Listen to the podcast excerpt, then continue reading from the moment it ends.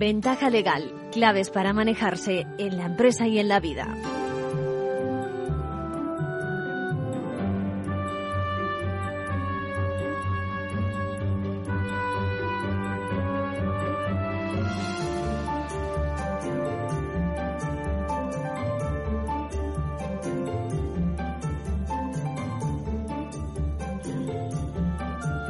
Muy buenas, puntuales en nuestra cita de los lunes y también los domingos, recuerden.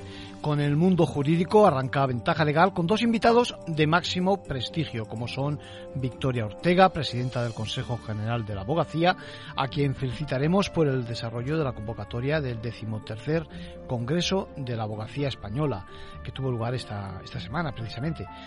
Y a quien preguntaremos también por cómo quiere afrontar el colectivo de los letrados ese desafío que supone a fecha de hoy una justicia que, en mi opinión, necesita algo más que una mano de pintura. Disponemos ya de las 44 propuestas fruto de la participación de más de un millar de profesionales, propuestas que se van a ir incorporando a leyes venideras y a iniciativas, iniciativas y sugerencias a todos los niveles, que si Ministerio de Justicia, Poder Judicial, etcétera, etcétera. Bueno, también, también contaremos con la segunda parte de la entrevista que le hicimos a Antonio Bercher Noguera, fiscal de sala del Tribunal Supremo, especialista en medio ambiente y urbanismo y presidente del Consejo Consultivo de Fiscales del Consejo de Europa teníamos pendiente una parte de esa entrevista que le hicimos y quiero retomarla precisamente en un punto muy interesante y es aquel donde nos explica cómo eh, la evolución ha demostrado que ahora el foco de la investigación por este tipo de delitos medioambientales y de urbanismo cada vez más se centra en la administración y menos en las empresas. Esto es muy interesante, ¿eh? ver cómo, de máxima en una emisora de este tipo, donde prima lo económico y el mundo de la empresa, ver cómo decía la respuesta empresarial ante los temas medioambientales, la concienciación por eso, por el tema de la sostenibilidad, por la vía de la responsabilidad social corporativa, etcétera, han contribuido a que se desplace la mala práctica a la esfera de la administración de la mano de la corrupción, de la prevaricación y demás. Bueno, como siempre, traeremos varios temas de actualidad. Desde Europa, por una parte, viene una importante reforma interesada en el control del gasto público, pidiendo coordinación efectiva entre los diferentes países miembros y, con el objetivo de que, se, de que se cumplan los presupuestos y se corrija el exceso deficitario. La normativa en vigor excede, por un lado, los 26 años de antigüedad y por otro los 12 años, y el escenario actual exige, permítanme la expresión, atar en corto, vigilar más de cerca cada uno de los Estados miembros. Por lo tanto, Parlamento y Consejo de Europa caminan hacia lo que se denomina el modelo semestre europeo, es decir, una forma de seguimiento de los excesos, recuerden, en materia de deuda pública por encima del 60% y si hablamos, si hablamos de déficit mm, de gobierno con el límite del 3%. Esta semana también ha finalizado el trámite en el Congreso del proyecto de ley que desarrolla el derecho a la vivienda, no con poca polémica, y también va camino del Senado la ley de atención a la clientela, aquella que intenta poner remedio, recuerden, a tantas quejas que no se atienden o que se atienden tarde o que no hacemos los consumidores porque desconfiamos de ese procedimiento que las empresas se disponen para ello y ley por tanto que intenta poner orden por ejemplo en cuanto al plazo de respuesta de nuestras quejas ley que por otra parte hoy deja fuera a, medianas y pequeñas dimensiones empresas de pequeñas y medianas dimensiones y a un capítulo ojo muy importante el de las administraciones públicas poco ejemplo se da en este caso desde las administraciones y, y desde los gobiernos con esta exclusión. Bueno, muy interesante también la resolución que conocimos del Tribunal de Justicia de la Unión Europea que obliga a indemnizar por daños morales al responsable del tratamiento de datos aun a pesar de que esa fuga de información se haya producido de forma ilícita por un tercero. Ya lo adelantamos en su momento, dichos responsables del tratamiento de datos tienen que demostrar desde la empresa que hicieron todo lo que estaba en sus manos para evitar precisamente el perjuicio. En la práctica se trata de invertir la carga de la prueba, teniendo que descubrir todas esas medidas en materia de organización y técnicas que dispuso, a pesar de las cuales los malos, de una forma ilícita, se hicieron con nuestros datos de carácter personal. Y desde Europa también nos comunican que están haciendo una directiva en la línea de endurecer las sanciones por corrupción. Muy firme se pone la Unión Europea y mensaje subliminal como poco al Reino de España porque, por ejemplo, la previsión para el delito de malversación es que el castigo alcance por lo menos los cinco años de cárcel. Recuerden que la reciente reforma de nuestro Código Penal ha rebajado el reproche penal. ¿eh? Se nos vendía como una forma de alinearnos con Europa. Ya ven, justo lo contrario. Acabaremos viendo cómo vuelve otra vez a instaurarse las penas anteriores, precisamente para ser coherente, cumplir con el próximo mandato del legislador europeo, quien además mira más allá y armoniza, se alinea con lo dispuesto en la Convención de Naciones Unidas. Bueno, y no quiero, no quiero dejar pasar este primer despido declarado fraudulento en un juzgado navarro en aplicación de la reciente ley 15 barra 2022 integral para la igualdad de trato y la no discriminación a resultas de una baja médica de un trabajador. Es una sentencia pionera, sentencia que no es firme hasta donde sabemos y sentencia fruto de aquella norma que conocimos popularmente como ley Cerolo que pone en marcha todo un mecanismo para corregir y para que no se den esas causas de discriminación, lo mismo por enfermedad, como era este caso, que por identidad sexual, expresión de género, religión, edad, lengua, etcétera, etcétera. Arranca así una nueva edición de Ventaja Legal.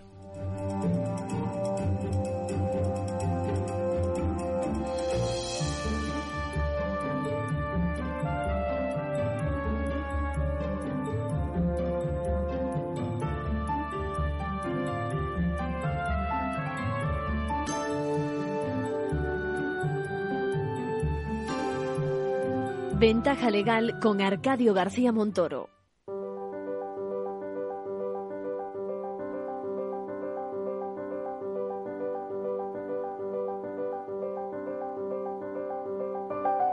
Ahora en Ventaja Legal, la actualidad semanal de la abogacía.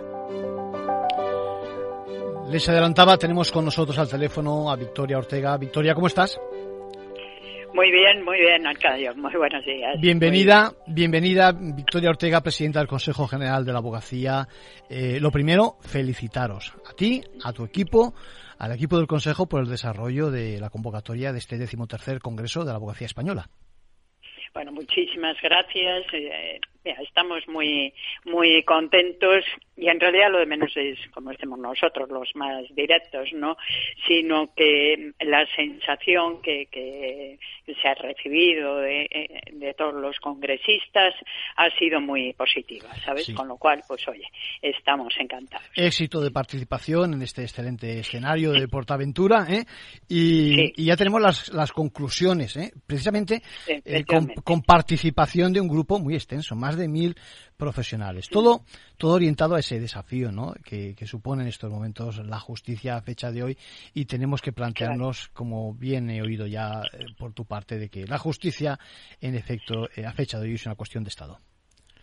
Claro, efectivamente. Mira, como sabes, se habían configurado unas ponencias previamente y ya desde hace tiempo se procedió a enviar comunicaciones por parte de los congresistas manifestando lo que estaban de acuerdo, en lo que no, lo que habría que añadir y demás, ¿no? Y todo eso es, es todo lo que se ha tratado, se ha debatido, podríamos en puntos partir de, de planteamientos muy distintos, ¿no? Pero lo cierto es que mm, yo creo que lo que es más importante es que hemos conseguido, unos y otros, llegar a, conclusiones y ahora lo que tenemos que hacer es trabajarlas, presentarlas ante los órganos correspondientes y trabajar para que salgan en, todo caso y lo vamos a conseguir. Yo creo que, que, la justicia necesita, lo decía antes, y permíteme esta expresión coloquial, un poquito más que un baño de pintura, una mano de pintura. Y, me imagino que la abogacía tiene muchísimo, muchísimo que decir, sobre todo para, para, para que eso, esa, esa crisis de, reputación que tiene la justicia en estos momentos y, algunos planteamientos de independencia, pues eh, quede bien claro que no es así, porque luego las sentencias, las sentencias son justas, las sentencias no, no tienen nada que ver con esa, con esa imagen, ¿no? Efectivamente, efectivamente partimos de, la base de que tenemos una justicia absolutamente independiente. Eso no lo estábamos cuestionando en ningún caso. Eh, lo que tenemos que conseguir también es en, su actuación que sea eficaz, que sea eficiente, eh, que los plazos de resolución sean aceptables, mm, es decir, todos esos aspectos que no que no funcionan. Lo que no hemos cuestionado es la la independencia porque la ciudadanía en sí tampoco la cuestiona, ¿eh? que en definitiva es la destinataria de las resoluciones judiciales y tampoco la cuestiona. Tenemos que hablar, por lo tanto, de dotación y de medios, ¿no? Hay que procurar, ¿no te parece? Y de gestión, y de, gestión, también. De dotaciones y medios, ¿sabes? Que muchas veces eh, eh, solo los medios personales y materiales tampoco valen. Hay que tener una capacidad de gestión para hacerlo, como digo, de una forma eficaz. Esto, esto nos lleva, como decía al principio, a un pacto de Estado. Es decir, no sería, porque precisamente ahora estamos con, con, eso, con huelgas de, diferentes cuerpos de, funcionarios, eh, los unos apoyando a los otros, todos eh, parece que alineados en el fondo. Eh, no, no, creo que sería, ¿No crees que sería quizás un momento de reflexionar y decir, bueno, vamos a, a tomarnos a la justicia todavía más en serio y, y como apuntáis en vuestras declaraciones, al margen de decisiones partidistas y políticas? Claro, efectivamente, las dos cosas eh, son fundamentales. Por eso mm, quisimos poner ese lema al, Congreso, ¿no? Eh, por una cultura del acuerdo. Es que hay que hablar, hay que hablar los temas y hay que llegar a acuerdos sobre los temas fundamentales y desde ahí ya derivar un pacto de Estado. Nosotros en el Pleno votamos una propuesta y como, como sabes, bueno, pues salió aprobada unánimemente.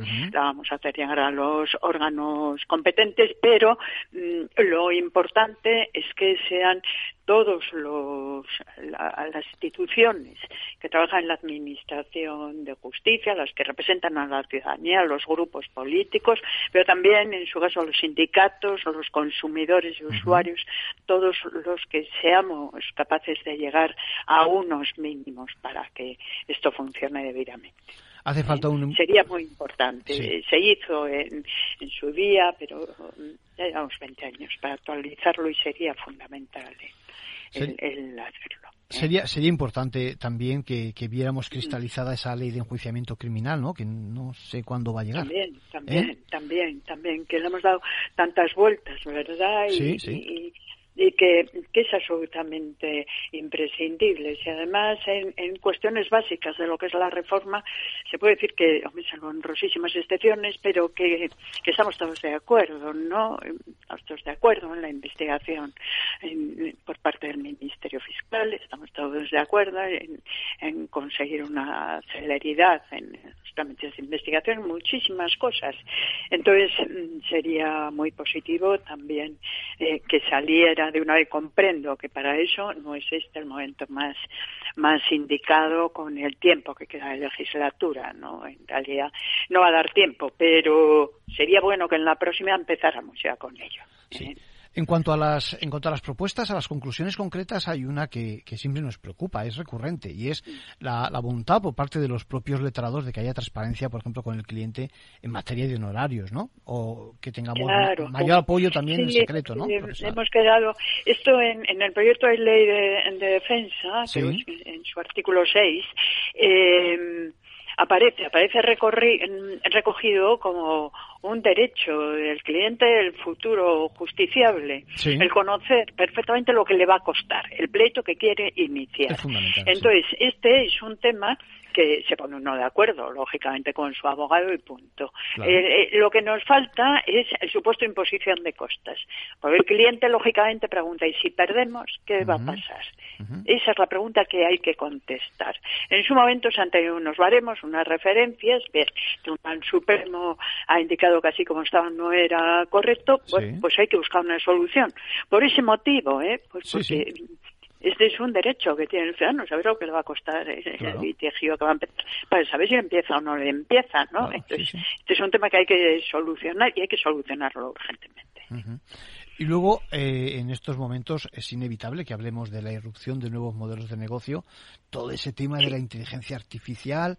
Yo, yo a título personal, me pregunto también, llevo mucho tiempo diciéndolo, acerca del intrusismo también en nuestra profesión, ¿no? Mm, puede bajar la calidad, igual no damos suficiente garantía, pero es que no somos los letrados, y no vete tú a saber quién está detrás de esas herramientas, ¿no? Sí, Sí, efectivamente. Mira, yo eh, en este tema, ¿no? De, toda la transformación tecnológica en su conjunto, de, inteligencia artificial, creo que tenemos que tener la inteligencia humana, en este caso, eh, para saber mm, eh, aprovechar bien las fortalezas y no dejarnos, no dejarnos atemorizar por las amenazas, que no digo yo que no las haya, sino que hay que ser conscientes de ellos para saber manejarlas. Entonces, pero aprovecharnos las fortalezas que tiene muchas, ¿eh? eh nos ha ayudado eh, la tecnología a, vivir y a poder trabajar todo el tiempo de, la pandemia. En cuanto al tema de la inteligencia artificial, a mí me gusta pensar que siempre y en todo caso tiene que haber un ser humano que dé los datos. Sin duda. ¿eh? Mm. Mm. Entonces, probablemente eso es lo que hay que controlar. ¿Quién, quién está dando los datos? Eso me parece que es el factor importante. Y luego, mm, que hay otro aspecto que solo pone el ser humano, que es la empatía, ¿no? en, en, el tratamiento con el cliente, en el tratamiento de muchas situaciones. Entonces, yo creo que ese conjunto nos puede ayudar a, centrarnos bien en, lo que estamos hablando. Es claro que no podemos cerrar los ojos ni podemos ignorarlo, pero sí centrarlo bien, yo creo. Esa relación personal que tenemos con los clientes y que a lo mejor, no sé, a través de algún tipo de medio electrónico se puede, pero, pero siempre viendo al cliente, siempre atendiéndole, ¿no? Siempre conociendo el cliente al, letrado y al revés también, ¿no? Es decir, congeniando en las partes, ¿no? Sí, sí, sí. Claro, claro, claro. es imprescindible. Si a día de hoy le damos tanta importancia, no tenemos por qué dejar de darle importancia. Sí. Otro ¿Eh? capítulo. Entonces vamos al mm. positivo. Vamos al positivo y. ¿eh? Eh, otro capítulo, Victoria, el tema de la presunción de inocencia y, la refuerzo, y el refuerzo, digamos, que, que debemos de, o que, queremos todos que venga de la mano de la ley de, del derecho de defensa, ¿no? Sí, sí, sí, claro, sin duda, ¿no? Pero sí ese es eh, uno de los puntos que es base en un Estado de Derecho, ¿no? y además es algo mm, de, la regulación y el desarrollo jurisprudencial que, ha tenido siempre la presunción de inocencia en nuestro país es algo de, lo que nos hemos sentido siempre orgullosos, ¿no? Entonces eh, es algo que hay que mantener y que reforzar. Victoria, cada vez que hablamos de formación, y es un tema que me preocupa y me interesa, y, en este programa lo hemos tratado en muchas ocasiones, eh, siempre hay compañeros que nos llaman y nos dicen, oye, pero no está aclarado algo que he visto que en el programa y en las conclusiones sí que habláis de ello, y es si, eh, el tema del coste de la formación, por una parte, eh, el tema de las ayudas o no para, para especializarse, incluso la obligatoriedad o no de especialización, que a lo mejor algunos ya pues, nos queda un poco tarde, pero de cara a nuevas generaciones sí que se lo plantean. Claro, claro. Vamos a ver, eh, eh, yo creo que los colegios de abogacía, los consejos, el consejo general, a lo que tienden que, que tender es a una igualdad de oportunidades en formación para todos los compañeros y compañeras. Entonces, tener una formación de excelencia no puede depender de estar viviendo en un sitio o en otro. Eh, todos tienen derecho a, esa formación de excelencia. Y a eso es a lo que tenemos que llegar. Y ahí es, y ahora hablo en nombre del Consejo, donde se tiene que mover el Consejo. En cuanto a la especialización, tenemos que partir siempre, que siempre se va a mantener, un ejercicio generalista. Mm, se va a mantener siempre. Y desde luego que mm, tampoco se puede prohibir el, trabajar en en materias que son especialidades por no tener un título.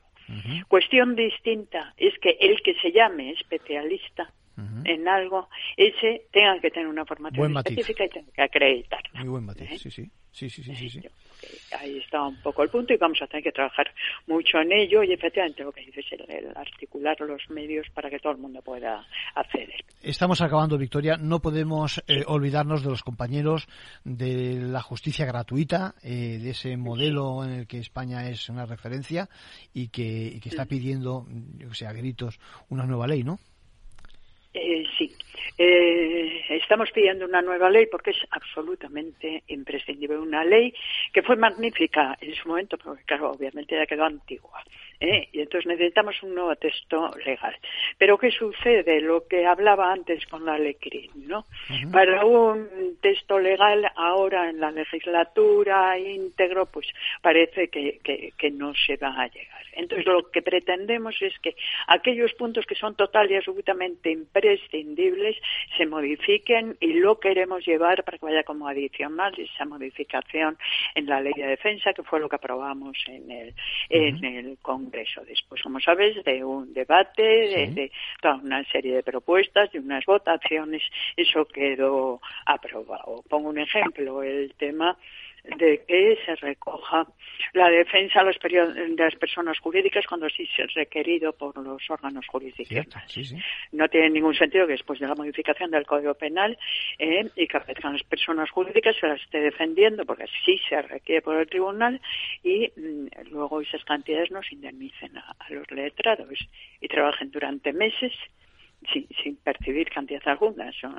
me parece que son cosas que no pueden esperar a una modificación integral de la ley, sino que hay que hacerlo con carácter inmediato. Entonces, todas estas cosas que se votaron el miércoles, justo las, las voy a llevar para que se tengan en cuenta como enmiendas. Bueno, yo estoy encantado como, como un letrado más también de poder eh, hacerme eco y divulgar entre pues la comunidad del mundo, pues eso, no jurídico precisamente, las palabras diálogo, diálogo, las palabras eh, acuerdo, las palabras unanimidad, incluso en algunos casos que se han barajado en este congreso, que son un ejemplo de quizás algo que, que, deberíamos practicar más en nuestra en nuestra sociedad si queremos esa, esa, ese sistema judicial pues eso, moderno y, a que todos nos gusta. Victoria Ortega, presidenta del Consejo General de la Abogacía, muchas gracias por tu colaboración. Seguimos en contacto y ánimo y a seguir en la misma línea, por favor. Muchísimas gracias a vosotros, siempre que queráis. Muchas gracias. Gracias.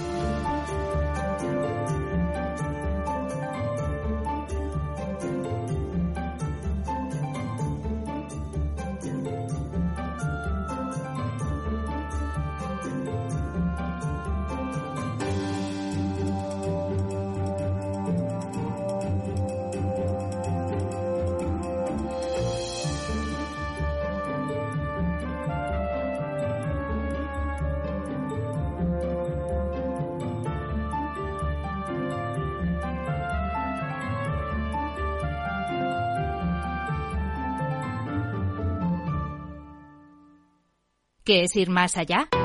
Con Arval podrás llegar donde te propongas de la forma más sostenible y desplazarte como y cuando necesites con una oferta de renting sostenible, segura y conectada. Y preocuparte solo de conducir porque nosotros nos ocupamos del resto. Arval, la transición energética arranca aquí. Más información en arval.es.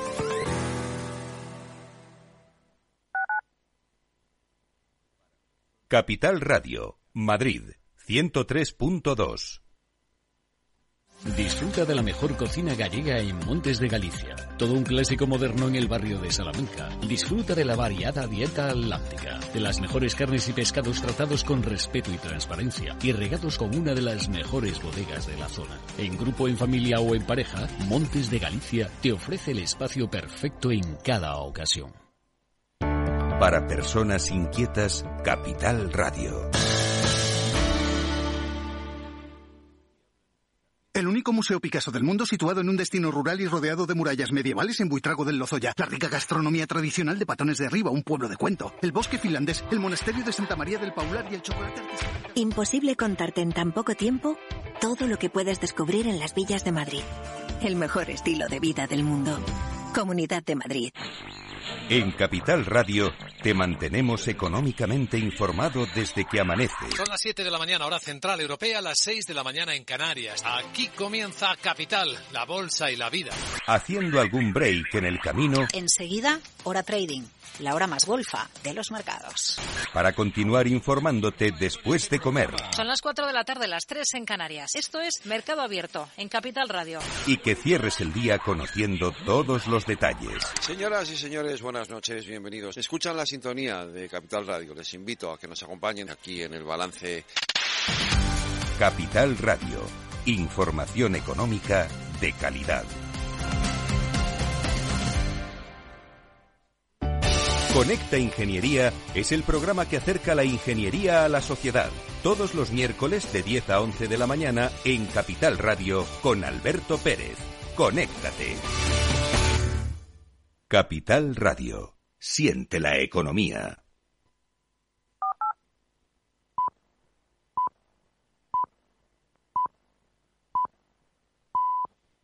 Ventaja legal con Arcadio García Montoro.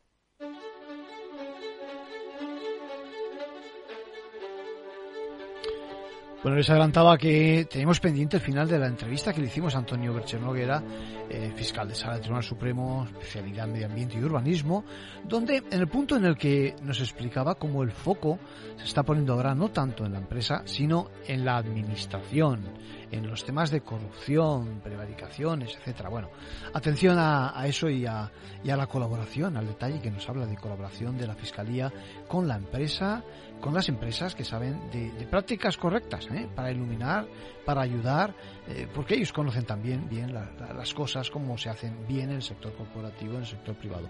Por lo tanto, todo un ejemplo de colaboración público-privada y atención en, temas de investigación de delitos. ¿eh?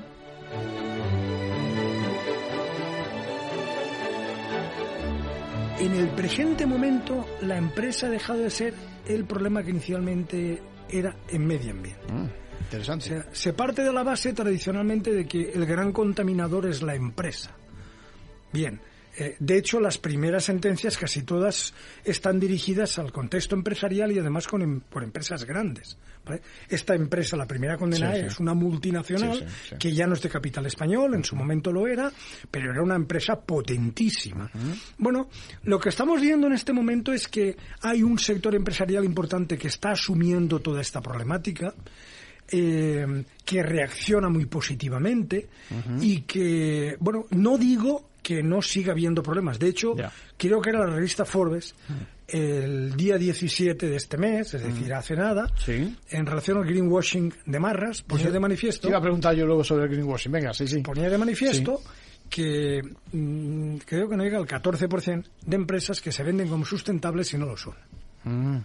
Es decir, se ha resuelto hasta cierto punto el problema de, de esa demonización desde el punto de vista ambiental en relación con la empresa. Echamos la culpa solo a la empresa en general, decimos. eso, eso, eso no es así. Sigue habiendo empresas, pero, no es. Claro. Eh, la empresa no es el totum factotum delictivo en esto, ni muchísimo menos.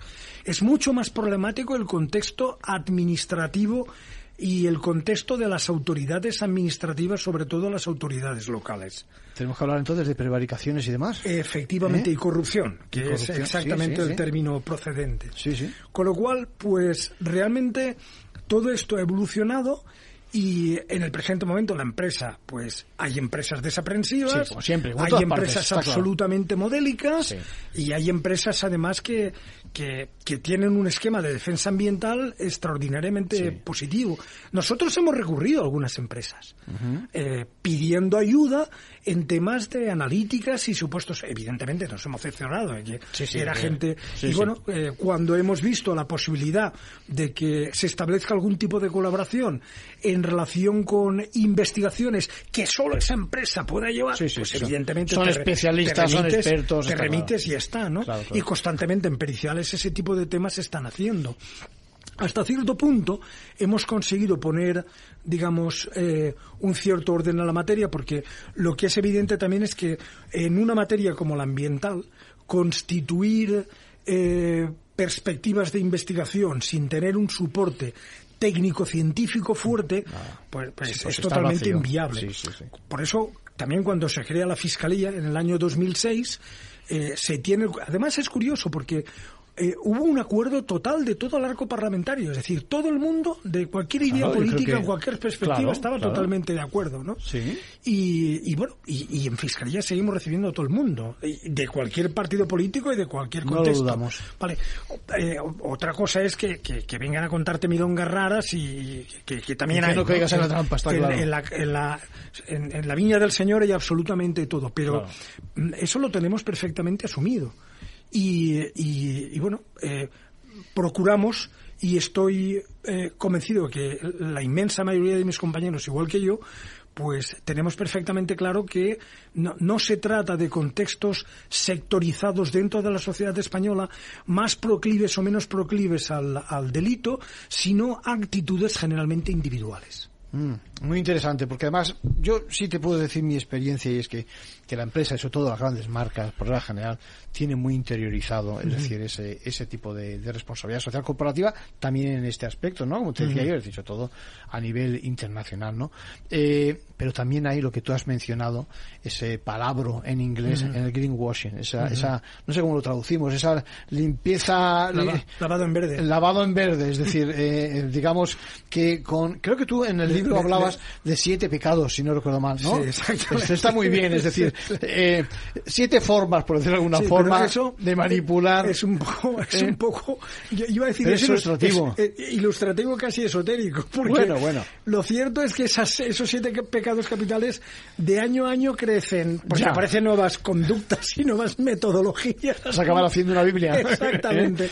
que ese es, fíjate, hay una reflexión también interesante, porque también cuando se cuestiona esto, y luego ahí es que te dedicas a pensar. Eh, las menos, lamentablemente. Deberíamos tener el día, tiempo, el día a día nos puede. Y hacer como Sócrates, además, ¿no? Dedicarte a debatir en la plaza pública, en la hora y tal. Pues eh, lo cierto es que eh, es, no sé, realmente mm, el planteamiento evolutivo de la materia es simplemente increíble.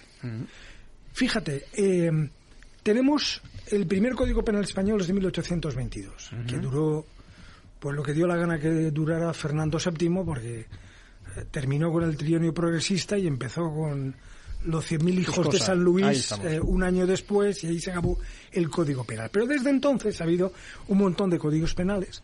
El actual es de 1995, el anterior era de 1944. Bueno, pues yo no he visto absolutamente ningún Código Penal en España donde en apenas 40 años, porque el primer delito contra el medio ambiente es del 83, hasta el 23, que estamos en el presente momento, 40 años, en, menos, en, 40 años apenas, si haya pasado de la nada más absoluta a lo que tenemos hoy eh, en, la temática ambiental. Es decir, tenemos que hacer un 40 artículos. Demuestra la juventud de la materia. La juventud de la materia, la inestabilidad de la materia. las posibilidades que tiene. Si además tomamos en cuenta, tomamos en consideración el hecho de que el Consejo, el Consejo, perdón, el bueno, el Consejo Consultivo de Fiscales Europeos acaba de terminar un informe sobre, el, sobre, el, rol de los ah. fiscales en medio ambiente en Europa, pero aparte de esto, un poco antes, el 15 de diciembre del 2021, la Unión Europea anunció que la directiva, que en este momento es, digamos, nuestro instrumento más importante sobre la protección penal del medio ambiente en Europa, esta directiva, que es del 2008, se va a modificar y va, va a introducir aspectos eh, realmente potentes. Va a crear nuevas, nuevas figuras delictivas, va a permitir que la tramitación de procedimientos, cuando sean temas francamente graves, se extiendan durante bastante tiempo, va a establecer penas, cosa que la directiva presente no establece, va a establecer penas hasta 10 años de privación de libertad, con lo cual lo que pone de manifiesto... Todo sube totalmente. Todo sube. y además esto va a determinar que el Parlamento español coja la directiva con las novedades, lo transponga, lo incorpore al Código Penal y, y bueno, espontánea y directamente, sin haber hecho nada, porque es trabajo puro y simplemente de las instituciones europeas, tengamos que transponer aquello, lógicamente esto determinará cambios procesales importantes, determinará cambios penales importantes y, lógicamente, un aumento del arco delictivo en temas de medio ambiente. Estoy haciendo un pequeño resumen así, recuerdo rápido, extracción de aguas de forma ilegal, vertido de, de, pues eso, vertidos de buques, ¿no? Eh, ilegales. Desguaces de buques. Desguaces de buques, eh, comercios ilegales de maderas también, ¿no? talas ilegales. Talas ilegales. Absolutamente. Creo que fue antes de ayer cuando el Parlamento Europeo precisamente aprobó también esas etiquetas para no acabar con la deforestación, ¿no? Que van a, en donde vamos a ver hasta hasta las coordenadas, eh, latitud y la, para, para saber si no se falsifican, evidentemente. Hay, es curioso porque precisamente, precisamente mirando el, tema de la, de la reforma, de la directiva, por ejemplo, tú mismo acabas de citar el tema de, la madera y las tablas ilegales y todo lo demás, pero lo cierto es que a lo mejor aquí no constituye un problema brutal, pero hay tramas organizadas con muertos en países como Bulgaria y como Rumanía, es decir, que forman parte de la Unión Europea. Evidentemente lo que tiene ah, que en la propia Unión Europea. En la propia Unión Europea. no está pensando en Brasil, no, está pensando en Colombia, no, está pensando en Rumanía y Bulgaria hay problemas importantes en relación con esta materia. Con lo cual, evidentemente, la Unión Europea lo que tiene es que tomar en consideración todo lo que hay. Es decir, aquí tenemos serios problemas de urbanismo, en otros países no hay tanto problema de urbanismo, ¿vale? Pero lógicamente la Unión Europea, de hecho, empieza a plantearse eh, la perspectiva urbanística, la reforma, ¿vale? No de la forma que lo hemos hecho en España, pero tiene que tomar en consideración las peculiaridades y características ambientales de los 27 Estados miembros y tiene que legislar de forma que lo que haga, de alguna manera, sirva para todos nosotros sin excepción. Es complicado porque aquí cada país también es de su padre y de su madre en el buen sentido. Y de su tío y de su tía. Sí, sí, sí, sí, eh, eh, ¿Qué aporta el compliance que se dice ahora? Cumplimiento normativo al tema medioambiental? Bueno, el compliance eh, es también una institución extraordinariamente interesante. Eh, vamos a ver, mm, cuando se introduce la responsabilidad penal de las personas jurídicas. Era la siguiente pregunta. En medio ambiente, eh, gracias a la directiva que acabo de citar al 19 de noviembre del 2008, esa responsabilidad penal mm, en España tenía grandes detractores, pero muchísimos detractores. Yo en mi estancia en Estados Unidos eh, traté el tema de la responsabilidad penal de la persona jurídica básicamente porque bueno esa responsabilidad penal en el mundo anglosajón ha sido siempre más evidente. Empieza a adquirir carta de naturaleza a principios del siglo XX en diferentes eh, sentencias del Tribunal Supremo norteamericano y ha ido evolucionando y de alguna manera pues es una institución que que está perfectamente integrada ¿vale? igual que el plea bargaining por ejemplo vale mm. que todo el mundo lo ve perfecto pero aquí, bueno, tenemos el sistema de las conformidades dentro de un esquema perfectamente bien establecido. Con demasiado corsé, quizás. ¿no? Exactamente. Pero ahí está. Entre otras razones porque es ajeno a nuestra tradición jurídica. Sí, es un tema cultural, yo creo, ¿no? Totalmente. Entonces, el problema es que con la responsabilidad penal de la persona jurídica ya hubo dificultad precisamente porque históricamente no, ha habido cierto rechazo, ¿vale? Pero, bueno, se trata de una materia que en su momento la introduce la Unión Europea, que está conjugando la perspectiva anglosajona, piensas en Inglaterra, en aquel momento Inglaterra estaba, Irlanda, los países escandinavos, los países germánicos, que son mucho más flexibles que esa perspectiva, ya no es, digamos, el, derecho romano puro y duro que tenemos nosotros. Consecuentemente, con ese tipo de aspectos, pues se va lidiando con el tema. Pero sobre todo porque el artículo 6 y el artículo 7 de la directiva se refieren de una forma perfectamente clara a la responsabilidad penal de las personas jurídicas. Cuando llega el compliance, es que el compliance no está en ningún sitio.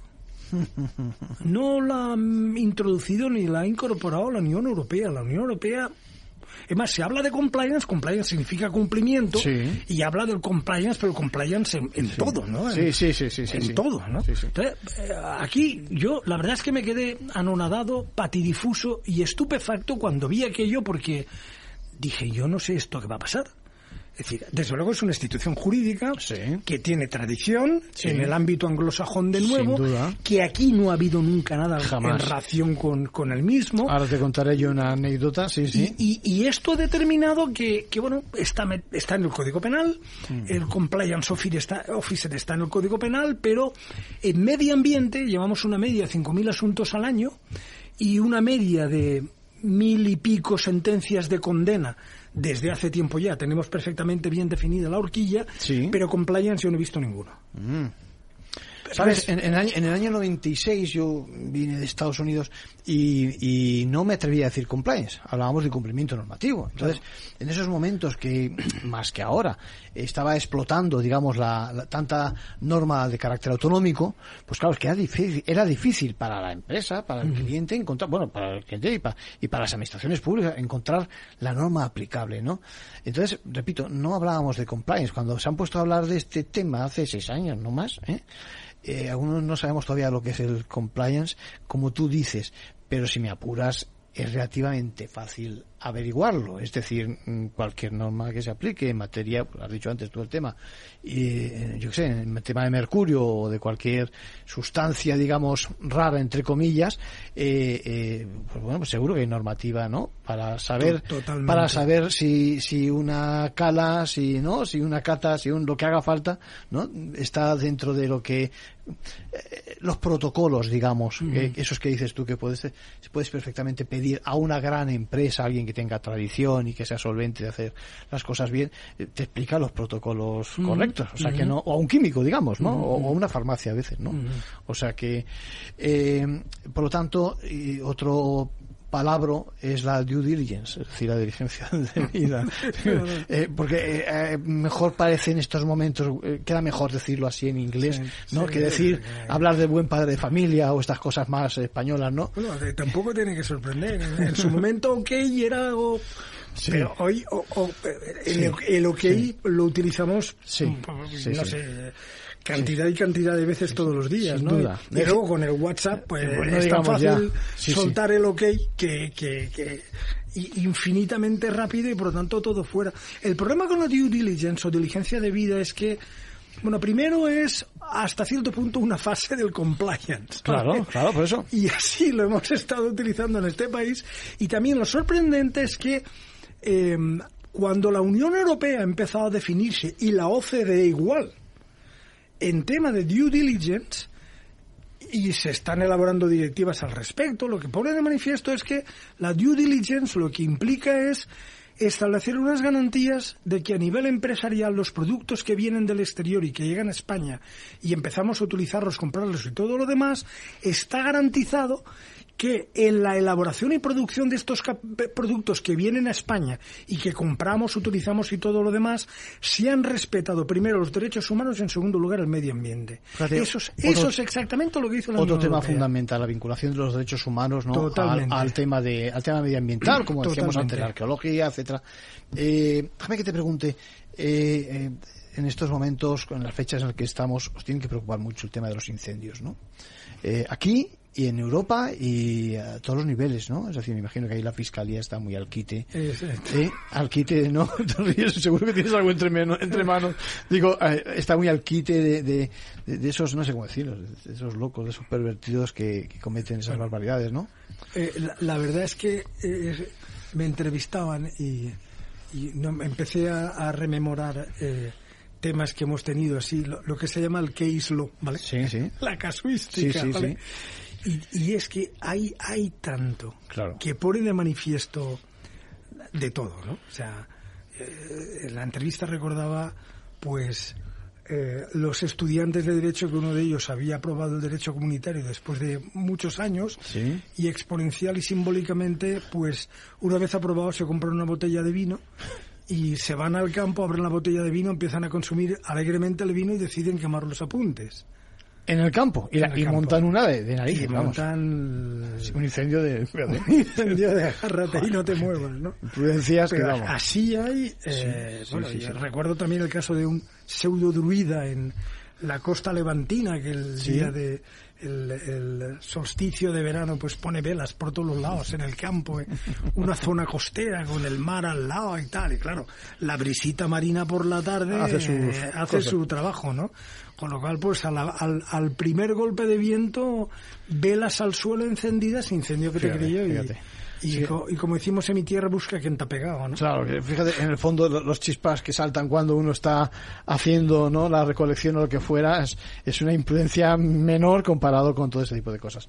Bueno, ya que te tenemos aquí, me gustaría preguntarte, eh, como fiscal, ya que es una profesión que yo creo que se conocen, pero no se sabe eh, a ciencia cierta cuál es el papel del fiscal, entiéndeme. Me gustaría que nos explicaras eh, en qué nos ayuda los fiscales, la fiscalía, a los ciudadanos, porque eso eso hay que divulgarlo, hay que darlo a conocer. ¿Qué te parece? Bueno, sí, yo encantado. Eh, y, es, que es totalmente cierto. Yo recuerdo en mis años mozos, muy mozos, que por aquella época utilizábamos el autostop. Eh, como Era la época del, sí, sí, del autostop, sí, sí. Y, y, salíamos del instituto y veníamos en autostop al pueblo. Eh, eh, chavales. Y un día otro otro amigo, otro compañero y a mí nos para un señor con un Renault 10, no se me olvidará, y, y, y, una vez en el coche y tal, era un encanto de persona y un hombre majísimo y tal, pero nos comentó que era fiscal de Elche. y, y, yo, yo, yo pensé, dije, ostras, qué cosa más rara, ¿no? Ya ¿y este qué hace? ¿no? y entonces iba por los 13 o 14 años. Sí. Y lo cierto es que ya no soltamos palabra mi amigo y yo en todo el viaje. Pensando, uy, uy, uy, ¿dónde nos hemos metido? A ver esto qué es, ¿no? Claro, paradojas del destino, al final acaba Uno acaba. Exactamente. Bueno, pues eh, también la, la, pregunta es interesantísima porque, bueno, hay muchos modelos de fiscales y lamentablemente tenemos el modelo norteamericano, que es el que a través de los eh, telefilms y, las series y tal. Deforman un poquito la Vemos con más frecuencia y el fiscal español no tiene absolutamente nada que ver con eso. Eh, fiscales y jueces en España, digamos, orgánicamente vienen a ser la misma cosa. Ambos pertenecen al Poder Judicial. el, la regulación del Ministerio Fiscal en España está en el título sexto de la Constitución, que es Poder Judicial, no está junto a la Administración o en el Poder Legislativo. Y bueno, la labor básica del fiscal es simplemente la defensa del principio de legalidad. Tal es así que después de venir de Estados Unidos con mi flamante máster, con un cum laude y todo lo demás, eh, tengo mi primer delito contra el medio ambiente en Valencia, que es mi tierra. Y, y claro, como mm, tienes que defender el principio de legalidad, y cuando tú ves que la acusación, pues que no, que patina, que, que no está del todo claro que el, que el empresario era un empresario además por un tema De, de, ruidos, eh, pues eh, seguí el interrogatorio, conseguí más información y en pleno juicio retira la acusación. Y, y, lógicamente no te vas a cruzar de brazos, con lo cual pues de alguna forma asumes la defensa. Era un caso de una empresa eh, en Valencia, situado en un determinado lugar que llevaba más de 100 años ahí, que el ayuntamiento había tolerado la construcción de viviendas alrededor, totalmente ilegal, viviendas que además eran baratas, habida cuenta su ilegalidad, y que eh, una vez ya constituyeron un, número importante, consecuentemente una importante fuerza social, aun siendo ilegales, empiezan a arremeter por los ruidos contra la empresa. Mm. Y el empresario decía, oiga, mire, yo, está aquí mi bisabuelo, está mi abuelo, estoy yo. Eh, y, a estas alturas estamos pagando nuestros impuestos y, y, la gente que ha venido después y además ilegalmente son estos caballeros y estas señoras entonces pues la verdad, ¿qué quiere que le digan? Y aparte, traía la documentación que había sido tal la presión que había recibido que había comprado un terreno en un polígono industrial en otra ciudad y se iban a trasladar ahí. Dice, yo, pues mire usted, digo, pues mire. Mejor actitud imposible. Francamente, no veo base para proceder penalmente contra usted, con lo cual retiro la acusación y, y punto pelota y se acabó, ya está. Y algunos se vería sorprendido porque por una vez dirían el fiscal no es el malo de la película, que es lo que la gente piensa muchas veces. Siempre acusando, siempre... pero no siempre. ¿eh? Claro, retirar la acusación se producen con frecuencia. imagínate, y además en los casos de menores o en los casos de, de discapaces, cuando hace falta apoyo ahora. No, ahí llevamos la investigación totalmente, en su totalidad. Claro, claro. Bueno, pues eh, eh, son muchas cosas, pero el tiempo se nos acaba. Ha sido un placer tenerte en Capital Radio y en Ventaja Legal. Muchísimas Yo creo que hemos, hemos eh, dado una buena orientación de lo que viene en materia de medio ambiente, que viene muchísimas cosas. ¿eh? Me temo. Y, nada, esperando que vengas otra vez a visitarnos. O sea que, un verdadero placer. Y un abrazo. Y feliz, y feliz fin de semana. Igualmente. otro abrazo. Bueno, vamos con vamos ahora con alguna de las eh, noticias de actualidad que les comentábamos. Eh, importante ese primer despido declarado fraudulento por discriminación de un trabajador, de un conductor que pidió su baja médica, ¿no? decíamos que se aplica hasta donde sabemos por primera vez eh, lo dispuesto por esa ley 15 barra 2022 integral para la igualdad de trato y la no discriminación. El magistrado lo ve muy claro, considera que la decisión adoptada por la empresa, en este caso, eh, descansa única y exclusivamente en la situación de enfermedad y en la baja médica en la que se encontraba el trabajador desde unos días antes de la, comunicación de este despido y por tanto procede declararlo nulo. Recordemos que desde el pasado 14 de julio de 2022, todavía no ha transcurrido un año, junto a la enfermedad, y lo adelantaba antes también, la identidad sexual, la expresión de género, la religión, la edad, la, predisposición genética, ojo con ese tema, ¿eh?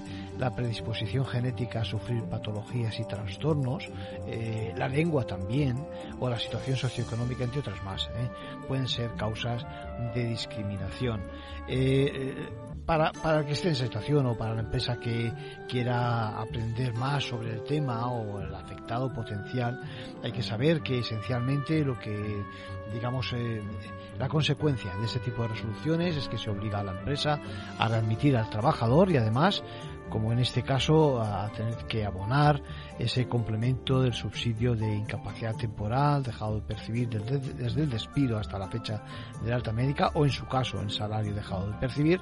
Y además también eh, una cantidad que aquí ha alcanzado, ha sumado los 7.500 euros en concepto de indemnización por el daño moral Bueno, quiero destacar también que una de las ventajas eh, de esta ley es que con aportar indicios eh, únicamente de discriminación como perjudicado es suficiente. Es decir, que mm, rige la regla de la inversión de la carga de la prueba. Ya saben que en el derecho las cosas pueden ponerse las cosas cuesta arriba o, cuesta abajo. En este caso parece que facilitan el que uno no tenga que más que mostrar un principio de, transgresión, ¿eh? esa, esa pequeña, digamos, discriminación, una idea de que se produce la discriminación, eh, al invertir la carga de la prueba, el empleador tiene que demostrar que no se produjo dicho maltrato. Por lo tanto, eh, vamos a ver cómo es la evolución de esta resolución apelación y si existe eh, una en instancias superiores.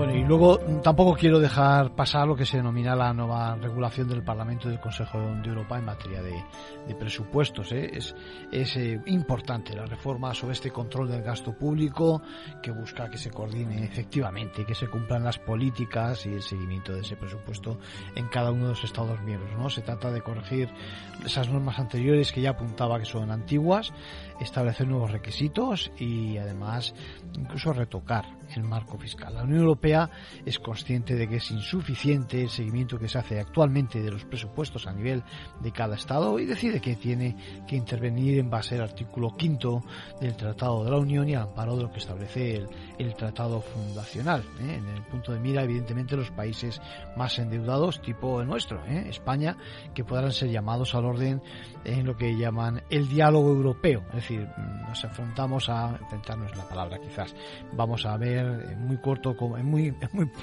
poco tiempo, cómo se potencia lo que se denomina el diálogo semestral, es decir, que cada uno de los Estados miembros tenga que, digamos, eh, rendir cuentas frente a una Europa que puede llamarnos a capítulo, darnos un toque de atención cada seis meses, tanto el Consejo como la Comisión, mm, examinando esos criterios, eh, con esos criterios independientes precisamente y corrigiendo esos excesos macroeconómicos. Recordamos, lo he dicho antes, que en materia de deuda pública estamos hablando del 60%, o el déficit de gobierno por encima del 3%, en cuyos casos evidentemente hay que hacer los ajustes. Lo dejamos aquí por hoy, nos vemos, nos oímos la próxima semana en Ventaja Legal. Buena semana.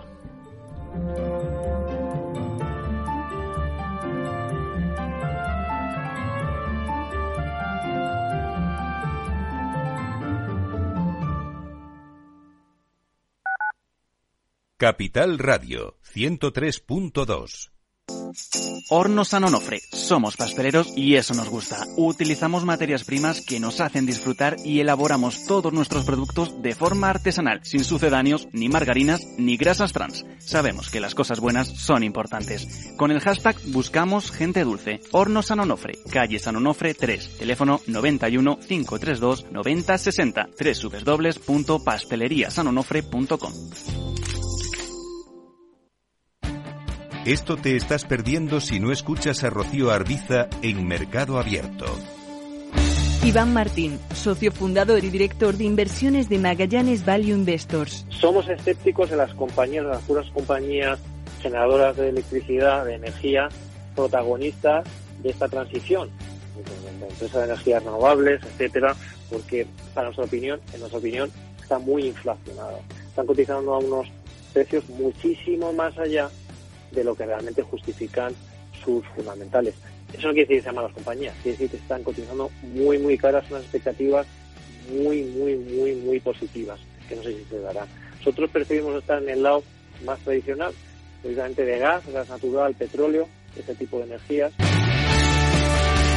Mercado Abierto con Rocío Arbiza.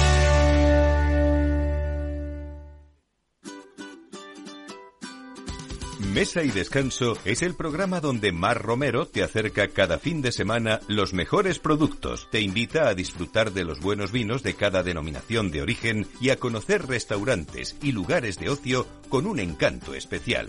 Mesa y Descanso, los domingos a las 13 horas, aquí en Capital Radio. Capital Radio.